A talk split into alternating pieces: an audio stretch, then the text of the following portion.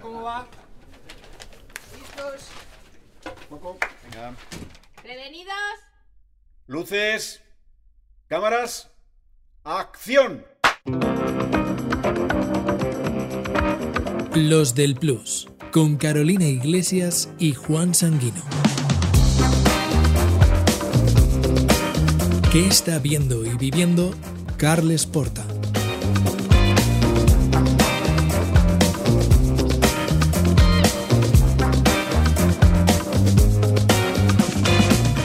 Oye, Carol, ¿tú has cometido alguna vez un crimen? Pues, pues no. Pero, pero nada, ¿eh? O sea, Hija, vida aburrida. ¿no robaste de pequeña un...? Nada. Nunca me han detenido por hacer botellón, nunca me han detenido por mear en la calle y lo he hecho un montón de veces.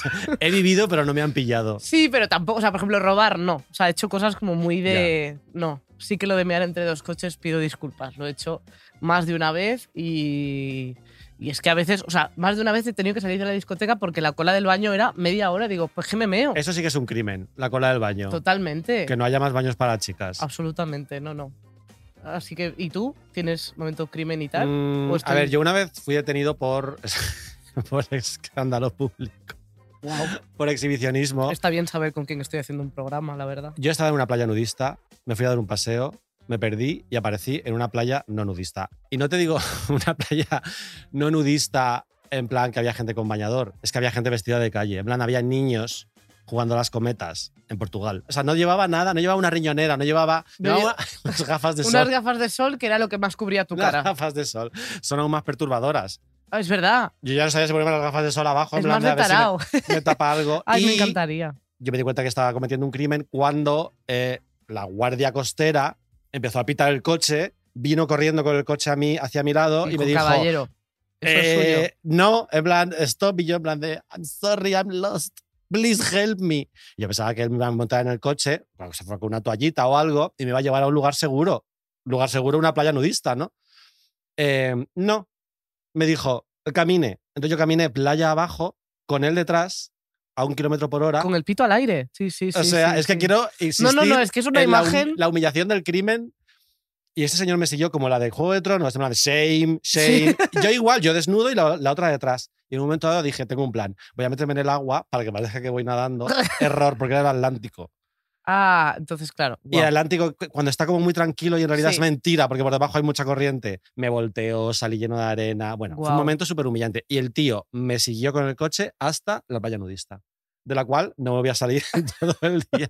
Me tapé, bajé la toalla en plan de por favor, no me miréis. Me sentía Madre tan mía. sucio. Yo Sí. nada, me tengo que poner la pila un poco con. O pasearte desnuda por una playa con niños. Ya verás Sí. qué rápido. Es verdad, pues lo haré pronto, cuando vaya a la playa. Eh, Carlas, es una forma a lo mejor un poco rara quizás de, de, de hablar contigo. Ojalá Carlas me haga un crims. En Me encantaría, el No, crimen de la playa de, de- Lisboa. total. Bueno, si, si el crimen es ese, bueno, entonces sí. Pero si es un crimen de verdad, chungo. Más Además, complicado. tu crimen era sin dolo, ¿Eso qué quiere decir? que no quisiste hacer ese Ah, crimen. no, claro. Te Exacto. encontraste sin, dolo, ahí. to- sin dolo total. Claro, el dolo es cuando tú quieres. Ah. ¿Y tú has cometido algún crimen alguna vez? ¿O un Algo habré hecho, algo habré hecho, pero mejor no confesarlo ahora, ¿no? Claro. Ya- Si no te han pillado ya, alguno que haya prescrito en plan. Sí, los pequeñitos prescriben pronto. Y como nadie hace, no te pueden hacer un crimen, solo lo haces, lo haces tú. Sí, los hago yo y bien, ¿no? funcionan. Bien. Eso sería un caso increíble, en plan de el rey del true crime que acaba matando a alguien. Sería increíble. Bueno, ¿sabes? alguna vez lo he soñado, ¿eh? Sí. Incluso he llegado a imaginarme cómo lo haría. Y hay veces que me sorprendo que no sé si estoy realmente soñando o estoy pensando realmente en cómo lo haría. Y entonces me, me- me- me doy dos hostias así en el sueño, como que no decir, che, borra eso rápido de tu cabeza. Qué fuerte. Hombre, es que al final viendo tantas formas de, de matar a alguien, al final, bueno, tú, digamos que tu, tu, tu forma de coleccionar formas en tu cabeza de matar a gente, o sea, tienes más originalidad a la hora de pensar cómo hacerlo. Eh, Más que originalidad en cómo que no te pillen antes, durante y después. Eso lo reflexionas alguna vez. Que es una cosa que yo me planteo mucho viendo Screams, tu serie eh, de True Crime, cuando digo, joder, la gente, con lo torpe que es matando, ¿por qué lo hacen? Y luego pienso, es que hay muchos episodios que no les pillan. Como claro que la gente sigue matando, si hay gente que sigue impune y no les han pillado nunca, que están sin resolver. Bueno, lo que pasa, mira, la inmensa mayoría de, de asesinos son pillados, Mm. siempre. La inmensísima mayoría. Lo que pasa es que cuando uno se libra Ya, o un crimen queda sin resolver, eso hace mucho ruido. ya. hace mucho daño al sistema, a la sociedad, a todo, y eso se nota mucho. Es como cuando llevas una mancha en la camisa. Claro. O sea, tienes el 99% de camisa limpia y nos fijamos en la puta mancha. Y la conclusión es, es una camisa sucia. Claro. Es verdad. Eh, yo este creo que es sucio. todos- eso- todos tenemos un caso de un suceso de la España negra que nos marcó especialmente quizá en la infancia, la adolescencia o en la juventud. Eh, ¿Vosotros tenéis uno también? Tú lo tienes, bueno, cuando conoces tantos, no sé si tienes yo como alguno tengo- antes de, de que te haya marcado así más. A ver, yo tengo uno e- en el que llevo 27 años investigando para saber quién es el asesino y que pronto vamos a hacer una serie para televisión. Y ha hecho un libro que es Thor, Mm. el crimen del dueño de la montaña más grande del Pirineo. Le mataron justo cuando le acababan de dar la propiedad de toda la montaña.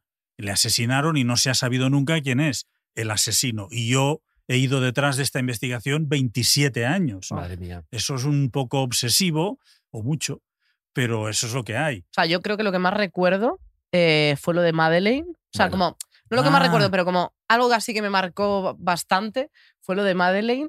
También Em, depende del momento en que te pille. Claro, sí. claro. O sea, además eso como el momento verano.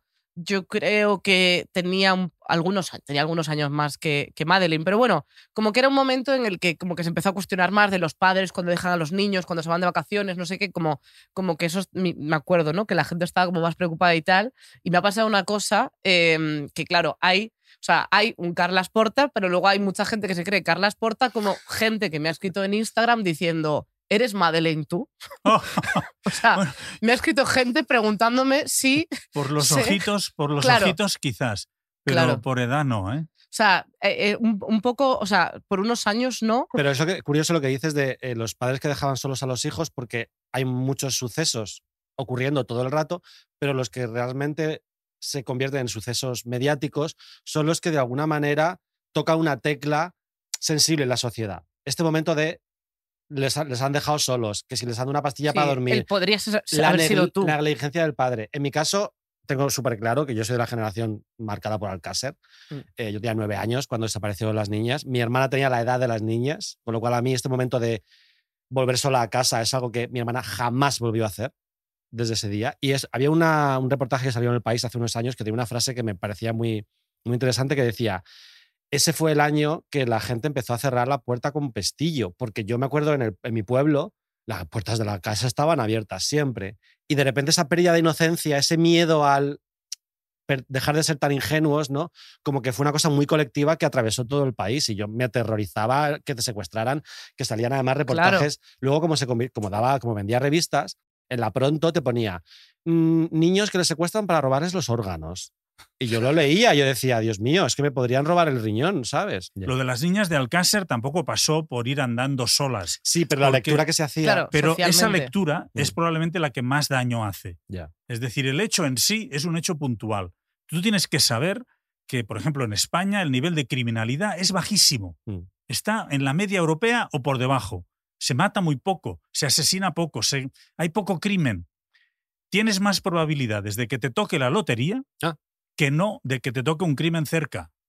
Qué fuerte. Con lo cual, lo que pasa que la repetición, la exposición mediática de un suceso, si hay mucha repetición y la cosa se convierte en, mm, como en Alcácer, meses, porque desde que desaparecieron Sí, sí, sí. hasta que las encontraron pasaron dos o tres meses. Y luego el, el venga, el, vale, la lavadora, ¿no? Todo, todo, todo, todo. Todo eso acaba generando una sensación en la calle complicada. Sí, La realidad es muy distinta.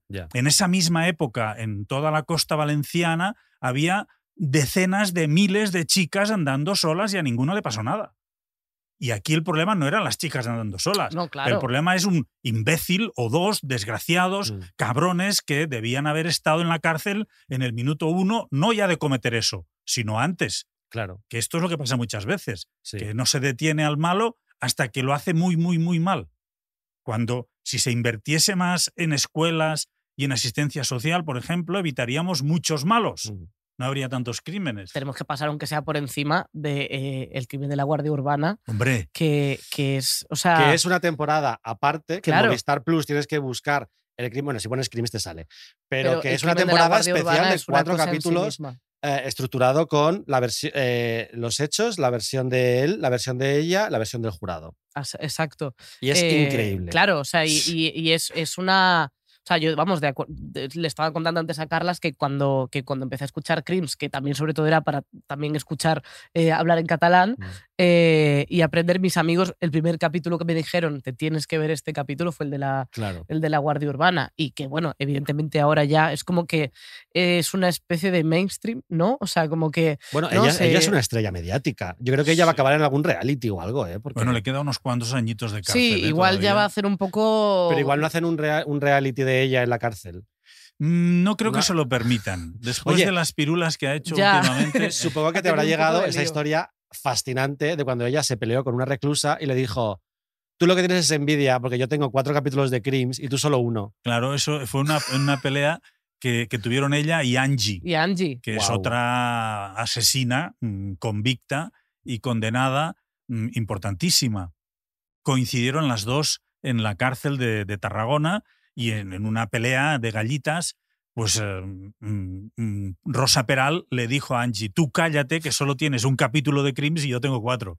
es que esto es... Es Esto, fuerte un guionista no te lo escribe. No, cuando, cuando Rosa Peral era la encargada de la cárcel de Badras, era la encargada del audiovisual, fue cuando estrenamos la serie. Ah. Y le dijeron, oye, si quieres, hoy mm, otra se encargará de poner... No, no, no, dice, yo en primera fila quiero verlo, a ver qué han hecho estos. Y ella fue la que programó la tele para ver todas en la cárcel. Yo no lo vi, eso no me lo han dicho, pero solo me han contado hasta aquí. Estoy seguro que aplaudieron y gritaron Claro. y se fuerte. ¿no? Sería un evento en la ¿Has cárcel. recibido algo por parte de ella? O sea, quiero decir, ¿se ha Bueno, puesto de alguna manera en contacto? Yo tengo muy buena relación con su abogada y hemos hablado más de una vez.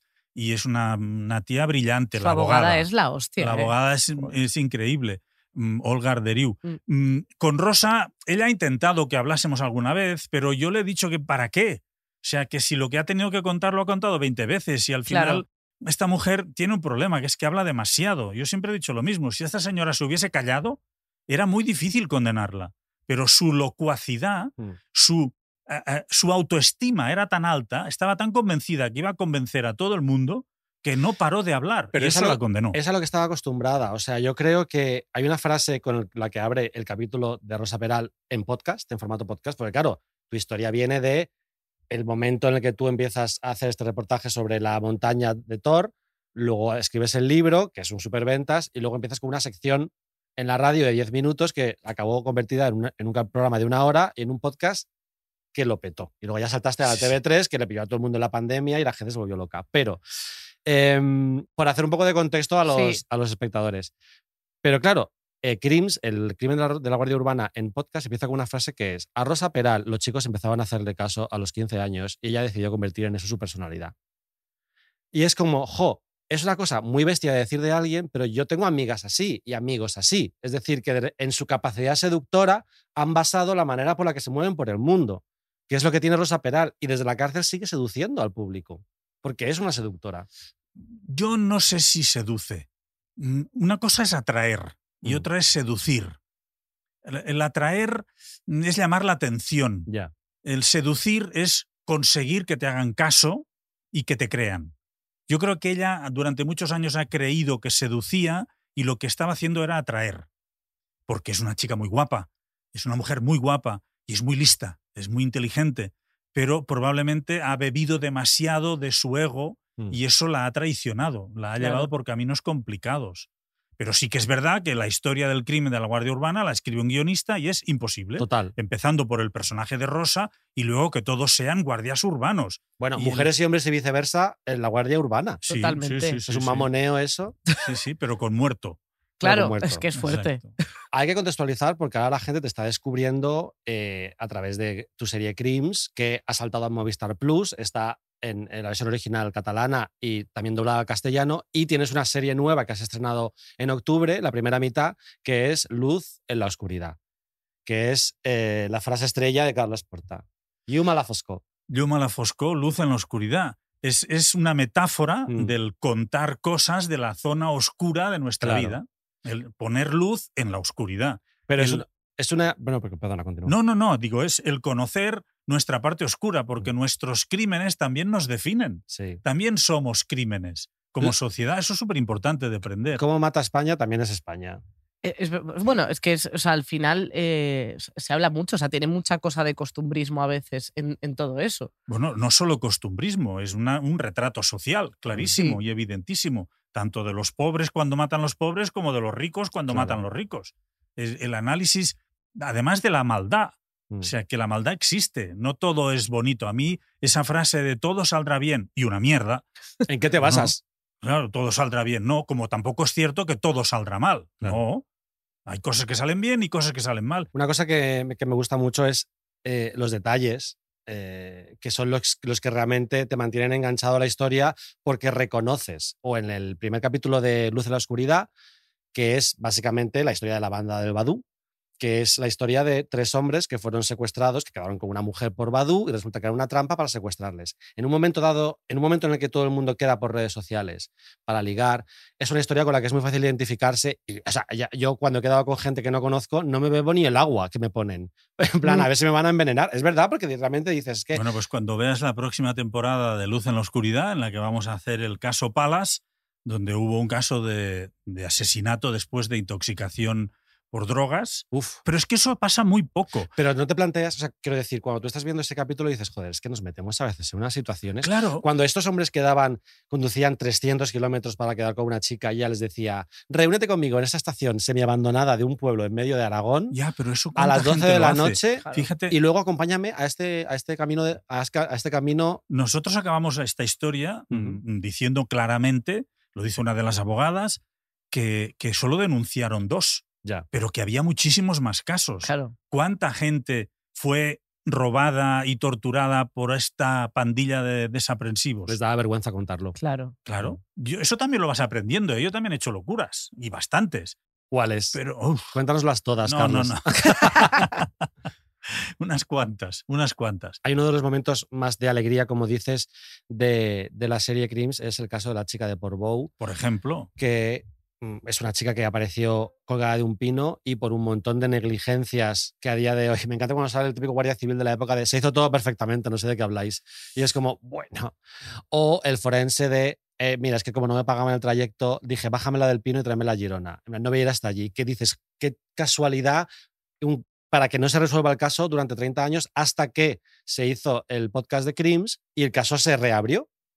Porque de bueno, repente... más que se reabrió, nosotros conseguimos se resolvió. encontrar el nombre Sí. de la chica después de 32 años. y su hermana viaja a Portbou para ver dónde murió su hermana y de alguna manera, aunque es triste porque se ha muerto su hermana, es un final mm, bonito. Es cerrar algo, Sí, claro. para la historia. Bueno, cerrar, cerrar del todo no está cerrado porque esa posibilidad de que en vez de ser un suicidio fuese un asesinato Sí. es lo que mantiene el caso un pelín abierto y hay que ver qué pasa con los chicos austríacos que estaban cerca de ella. Bueno, es que ese momento es increíble. El momento de la Guardia Civil. Perdonad, eh, chicos austríacos que estabais acampados a 50 metros. ¿Habéis visto algo raro? No. Ah, perdón, gracias. Pues nada, seguid vuestro Claro. viaje. ¿En serio, Sí, tío? Un poquito Sí. más de interrogatorio, ¿no se te ocurrió? Sí, pero ves, fíjate, eh, ahí está una gran diferencia que es importante para mí resaltar. Eso pasó hace 32 años. En ese momento, cuando pasó, nadie se dio cuenta. Ya. Eso los periódicos informaron, mm, todo el mundo se fijó en eso y lo consideraron normal. Era relativamente obvio que esa chica hubiese podido ahorcarse ella sola. Podía ser, podía ser, nadie lo cuestionó. Mm. Ni, incluso ni se cuestionó que el forense, como tú decías, no fuese a Portbou porque no le pagaban el taxi, cuando era una negligencia profesional evidente Claro. que él mismo ha reconocido Sí. 32 años después. Y en este caso, cuando tienes perspectiva de tiempo, de distancia, puedes contarlo todo, ves toda la foto. Eso es lo que hacemos. Oye, eh, tenemos que ir al test Sí, final, eh, que es un poco para conocer un poco más de ti, porque al final tú hablas mucho de la Es historia me del gusta resto, muy poco hablar de mí. pero va a Bueno, ser No va, soy interesante. va a ser conocerte un poco más a, a- a nivel más, Saber más primario. ¿Qué le gusta a Carles Porta? ¿Qué te Porque gusta? en A este ver. programa, aparte de gustarnos mucho Movistar Plus, nos gustan las cosas. Eso es. Nos gusta más a favor que en contra. Entonces vamos a descubrir qué le gusta a Carles Porta. Y por ejemplo, ¿de qué has sido más fan en toda tu vida? Hostia. De Johan Cruyff, no sé. Ah, sí. Sí, es el único que he considerado un poquito un ídolo, no, no, no mucho más. Bueno, Sí. bastante bien. Qué guay. Veas, es una respuesta que nos va a dar muy poca gente. Sí, total. A ver, Em, ¿Cuál sería, hablando de muerte, cuál sería la última película que verías antes de morir? Memorias de África. Oh. Me, me flipó y es una de mis grandísimas referentes como una historia maravillosa contada, que te sientas delante, lloras, te emocionas, te enamoras de, de la condesa, te emocionas, te, te enamoras de Robert Redford. ¿Tu pareja te ha lavado el pelo alguna vez? En, en- No, Tiene sentido por la película. lo sé, lo sé, lo sé. Nunca has tenido esta fantasía de repente lávame el pelo, lávame la cabeza, como a Robert Redford. Mm, mira, no, me he quedado en la fantasía, no, me hace otras cosas maravillosas, pero esa no. Bueno, yo te doy ideas. Vale. Em, ¿Cuál es tu fondo de pantalla de móvil? en el móvil no, es negro, tengo, es que tengo tantas aplicaciones abiertas que no... Pero no, No. tienes una pantalla, no tienes fondo de pantalla. No, es, es negro, es negro, negro. Yo tampoco he de decir, ¿eh? que siempre preguntamos a la gente. Ah, yo No. tengo la que me vino en el móvil de fábrica, que es de No, colores. es que a mí me distrae. A veces cuando vienen de fábrica, eso, mm, paisajes o lo que sea, me distrae. No, no, negro. Negro. Punto. Wow. Negro. Yo- No, no hay distracción. Ah, yo tengo el, el logo, el marco de Friends. Yo qué sé. Qué básica. ¿Cuál- cuál es Basiquísima, la, verdad. Eh, vale. Eh, serie en la que te gustaría vivir. No, no Crims. No sé, es que ahora, claro, como estoy viendo muchas cosas, no sé, no sé, no sé, no sé. No sé, en la Mesías un rato. ¿Por Ah, qué? sería buen cameo ahí, ¿eh? porque eso era un nivel de locura increíble. Total. Y además es Montserrat y todo eso que me cae cerca. no sé, por decir alguna así rápido. Ah, me gusta. La Mesías. No, perdona, es que me he quedado imaginándome Oh. a Carles Porta en un videoclip de Estela Maris. Desde la Maris. Que alguien debería. un videoclip Bueno, comentado por Carles Porta. Increíble. yo, yo estudié para hermano de la Salle. ¿eh? Ahí tenéis. Ah, sí. Sí, dos años. Y muy a gusto, ¿eh? muy convencido y muy bien. ¿Hasta qué? Hasta que vi que no era lo mío lo del celibato y Mm. todas esas cosas y que yo era un poco gamberro. Ahí es cuando quizá empecé a cometer algún crimen que no se puede confesar demasiado. Oh, Dios mío, Carles, eso suena peor de lo que creo que. No, bueno, no, no, no. Nada de sangre ni nada de. Nada Tra- inconfesable. no. travesuras. Pequeños hurtos, Travesuras, quizás. sí, sí, sí. Viste Memorias de África y dijiste. Ya Yo, está, voy yo eso vino mucho después. Memorias de África vino mucho después. Eh, siguiente pregunta. Mayor mentira que has contado. Hostia, pues no lo sé, no lo sé. He contado bastantes mentiras, pero, mm, pero así como una de muy gorda, no son mentiras pequeñitas, mentiras piadosas, mentiras. Mi- micromentiras. Sí, micromentiras, medias verdades más que mentiras. ¿Sabes qué pasa? Que yo tengo muy mala memoria para eso. Y para ser mentiroso tienes que tener muy buena memoria. Es verdad. Porque si no, no Hay te acuerdas de lo que Hay has que dicho. mantenerlo. Y Como yo en- no. tal y como hemos aprendido todos en Crims. Aquí hay una pregunta que me interesa especialmente hacértela a ti, que hacemos siempre. ¿Qué utilizas, o sea, de qué manera descomprimes en tu tiempo libre? Porque claro, tú estás rodeado de muerte todo el rato. Cuando no estás trabajando, ¿cómo te evades? Viendo series, sí, viendo cosas, viendo el otro lado de Berto Romero y Mm. André Buenafuente, que me pareció maravillosa. Bueno, maravillosa. es Y algunas veces viendo el fútbol, el Girona, está que se sale. Me Pero- encanta que Carles solo menciona Sí, contenido de, lo- de me Movistar gusta, Plus. me gusta mucho Soy hay que tirar para la superadicto. casa. Lo siento, no, no, es lo que de verdad consumo, ¿eh? No, no, es que No es es muy bueno. peloteo. No, no, es verdad. Es Sí muy lo bueno, es. lo siento. Eh, No, no, no tengo por qué sentirlo, coño, que es muy bueno. Ya Se lo merecen. Hombre, si hay que decir algo bueno de Movistar Plus es aquí, desde luego, pero, pero no, es verdad. pero- pero- no, A ver, que es cierto, tú busca, compara y cuando encuentras algo mejor lo miras. totalmente. El otro día vi otras cosas, pero no son tan buenas. Ahí no me quedaría vivir. Como decías, no, no me apetece. Y también estoy pensando no solo en la serie, sino en quién la hace. Claro. O sea, a mí me encantaría vivir una temporadita con los Javis. Ya está, o con Berto. Claro, son gente, o con Javier Ruiz Caldera. Son gente que ya te llama la atención porque son positivos, multiplican. Y eso no es tan fácil de encontrar. Mm. sea, y los ha habido- personajes que generan también. Ha habido un momento que yo creo que se puede decir que estábamos, o sea, eh, estaba Berto Romero aquí fuera antes y se ha cruzado con Carlas y, y Carlas le ha, o sea, como que se han felicitado mutuamente Claro. por su trabajo, pero como de, y Carlas que se ha visto la serie y tal, y, y le ha estado diciendo como de, y este capítulo me ha gustado más, no sé qué tal. Eso lo, ha hace, parecido". eso lo hace mucho la gente famosa. ¿no? pero, pero, pero con conocimiento, o sea, no en plan de enhorabuena, no sé qué, sino no, no. No si como- hubiésemos De tenido hecho, más tiempo. eh, le has dicho, no, no sé si puedo decirlo, pero le has dicho, le has, le has- le has dicho que el 5 te ha gustado mucho, el capítulo 5. Sí, Pero- pero, yo creo que no debes decir más porque No. el espectador El que nos esté escuchando, el que nos esté viendo, tiene que decidir por sí mismo. Eso porque es. todo esto es muy personal. Es verdad, La, la observación y la crítica es muy personal, muy subjetiva. es verdad. Y a mí me ha parecido eso, quizá porque en ese día yo tenía un momento, vete a saber qué. Y, y no sé, y además eso, no te imaginas cosas que no acaban llegando. ¿no? Ya. En, en alguno de nuestros capítulos ha habido gente que incluso me ha dicho, es que enseñasteis un cadáver. Mentira podrida. Lo que pasa es que construimos el clima Sí. tan potente que la gente en vez de ver bolsas de basura negras vio trozos de persona. Total. Jamás enseñaríamos un cadáver. La imaginación es mucho más poderosa. Claro, Total. por eso, y eso es muy personal. Y ahí yo a Berto le he dicho, y si tuviese más tiempo le diría más cosas Claro. concretas, porque a mí me gusta que me las digan también. ¿eh? Hombre, claro. Y si Además, no, de verdad si creo que no- han hecho una gran serie. Sí. ¿eh? Sí, está muy bien. Si no, siempre puedes hacer como Emma Suárez en unos premios feroz, que ella estaba en- una escalera y cada vez gente que pasaba le decía enhorabuena porque ya había ganado. Y ella decía enhorabuena a ti también, cariño, enhorabuena por todo.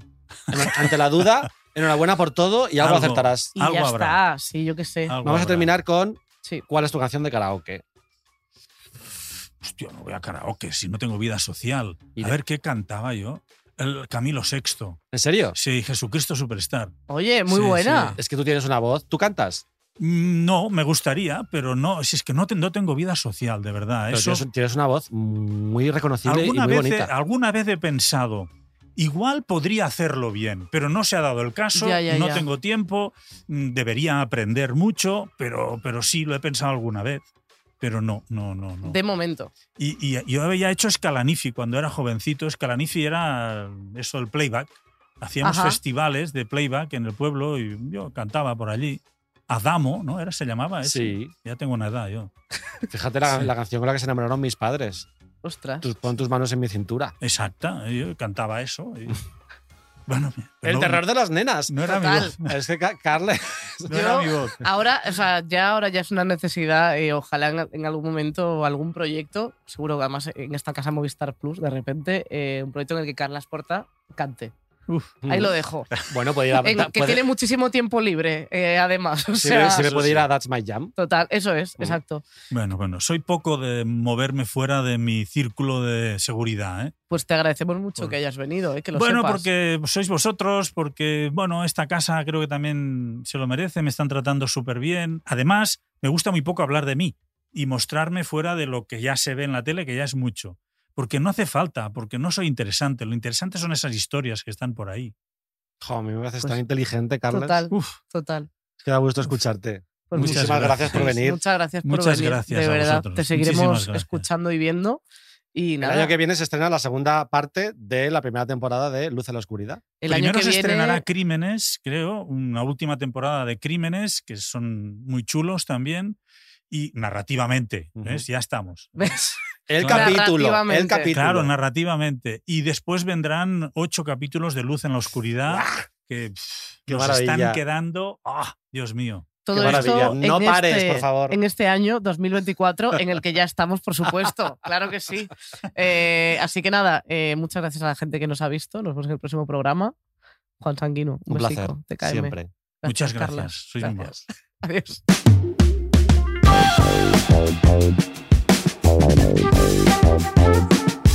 Los del Plus es un podcast original de Movistar Plus, producido por Podium Podcast. Presentado por Carolina Iglesias y Juan Sanguino. Dirección Eugenio Viñas. Producción Chevy Dorado. Diseño sonoro Elizabeth Búa. Realización Bea Polo. Redes Paula Ferre. Producción ejecutiva por Podium Podcast Lourdes Moreno Cazalla y María Jesús Espinosa de los Monteros. Producción ejecutiva por Movistar Plus Nuria Lavari.